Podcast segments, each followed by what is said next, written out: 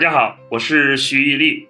我学过俄语，费了这么大力气学会这个音，呃，一定要学以致用。后来我发现有一门外语也有这个音，所以今天我来跟我的好朋友王小静学一下这个西班牙语。你好，伊利。我学西班牙语其实是蛮没有一个计划性的。同学都会看三毛嘛，台湾的女作家，她的一段爱情故事跟那个来自西班牙的荷西，大概是受了影响吧。所以当时呢，就对西班牙语产生了兴趣。那毕业以后使用西班牙语多吗？虽然说在第一份工作里面，实际工作中，呃，没有使用到，但是我的工作确实是因为有西语才会获得的。学外语的人一般都会有个外国名字啊。这我想是学外语的必须的一堂课吧。老师就会给一些名字让你去选。对老师的这个字体 读得不太清楚，结果歪打正着选择了一个就是西班牙人或者说拉丁这个文化里面最常用的，叫玛利亚。学一句西班牙语，把我的名字说一下。嗯，Me llamo 伊利。Me llamo 伊利。哎，我发现西班牙语语法很复杂。对，这个跟拉丁的，包括法语或者意大利语，其实都会非常像吧。大学里学了四年俄语。差不多忘光了，就是因为三十年都没用。那你这些年来是怎么保持这个西班牙语的水平的呢？我呢，其实是呃没有刻意保持，也确实是比较懒。第二份工作，那我的同事啊、老板呐都是讲西语的，所以我当时是有一个西语环境在保持的。呃，到后期呢，我虽然在德资企业工作，我也是有西班牙语的同事的啊，再加上有些朋友保持着联系，所以我就一直能能够有一个基本的水准在这里。我的很多同学和我一样，毕业以后就再也没有机会跟俄罗斯人说俄语了。海鲜饭很好吃，应该怎么说？La paella sabe bien。La paella sabe bien。很好，很好。西班牙菜除了这个海鲜饭，找西班牙的特色菜的话呢，其实很多菜馆呢都会提供一一种叫 dabas 的。我理解呢，就有点像那种广东点心吧。这种 dabas 也是这样一个形式，一份一份的小的啊，你看中了，你就可以拿下来。在美国啊，有一种墨西哥菜，我倒是在那儿学了好多菜名，比如 taco 玉米卷饼，对吧？是是，但是西班牙菜是没这种东西。这种 taco 呢，我感觉还有点像像美国快餐，比起西班牙餐来讲，我是觉得它还属于没有那么精细吧。其实作为一个中国人去啊。墨西哥菜啊，还蛮亲切的。比如说，他们也有油条，churros，还有一种像粽子一样的叫呃 tamales。反正他们就是很喜欢用玉米来搭配各种东西。西班牙语系吧，这个文化都还是蛮有特色的。有些代表性或者表征性的一些文化的玉米可能是一个了，还有仙人掌啊，或者他们戴的那种帽子啊，应该是叫 chapata 吧，还是还有 tequila 啊什么的。你目前住在新加坡？呃，因为我我工作的这个德资公司，新加坡有一个亚太的一部门，等于相当于是一个 transfer 过来的。在新加坡这样一个国际化的一个一个城市，很多机会你可以吃到非常正宗的西班牙菜，包括西班牙的红酒啊。刚刚我忘记提到了，其实西班牙非常出名的是伊比利亚火腿，非常棒。我想跟你学一句，我去过阿根廷。He estado en Argentina。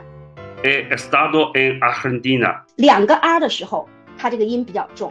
如果只是一个 R 的时候，我们是一一下带过。布宜诺斯艾利斯那个城市，南美的巴黎，对，非常美。呃，印象特别深的是一个周末，就在一个广场上，人们跳那跳 Tango，我觉得人们是会享受生活的一个国家，而且阳光啊什么的，嗯，非常惬意。然后还去过应该是秘鲁吧。我印象最深刻的呢，就是这个国家贫富分化就非常非常的大了。呃，有钱人呢住的花园洋房，请了私人保镖在门口；穷人区，呃，真的是非常的贫困。拉丁美洲的人其实是从亚洲，不知道多少年前过去美洲的嘛，在秘鲁你会看到很多人其实长得有点亚洲的轮廓，但是在那个阿根廷确实是白人居多的。我想再学一句啊，我的出版人住在巴塞罗那。Mi editor vive en Barcelona。好事之徒嘛，就把我的。稿件推荐给了一个住在巴塞罗那的华人，他也是学者，自己开了个小出版社，他很有兴趣，就帮我。所以说起来，我在欧洲出版了一本中文书。是我听起来也觉得很奇怪，我说你怎么蛮独特的一个经历吧？新冠疫情来了，所以一切事情都推掉了啊，也没去过巴塞罗那。我听说这是一个非常美丽的城市。巴塞罗那非常漂亮，很值得去，一边山一边海，非常的美啊！从山上你可以看到海，简直海天一线，非常非常的漂亮。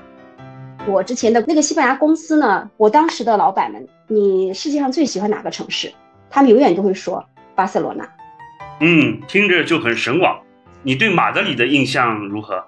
马德里相当于中国的北京，巴塞罗那相当于中国的上海。呃，那你大概可以感受到他们的风格。这个言简意赅，一下子我就抓到了你谈话的精髓。对，马德里有很多那个路设计的很好，非常宽大，一些古迹。很多建筑，旧的建筑啊，老旧的建筑，很有年份的啊，也很有故事的。而巴塞罗那其实它是适合你自己在那边游走，转角就有小店，非常的美好。你坐下来，呃，就算你不熟悉，不用看，你依然可以知道说它这个出品不会太差。所以我是觉得呢，就是风格不一样，但是两个城市都非常值得你去走一走的。听了你这个话，我一定要尽快的安排去西班牙的旅行。想学一句，谁是你喜欢的西班牙语作家？¿Cuál escritor español te gusta？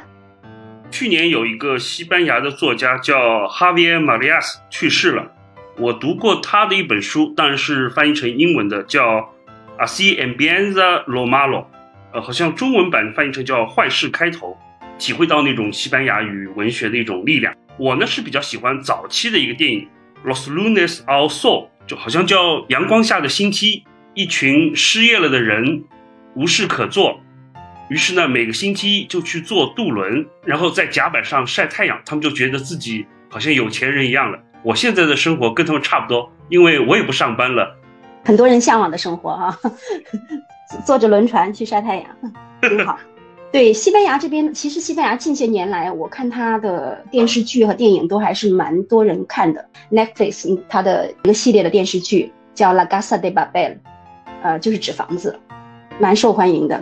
西班牙语电视剧，他们讲话语速特别快，梆梆梆梆梆，像爆豆子或者打机关枪似的。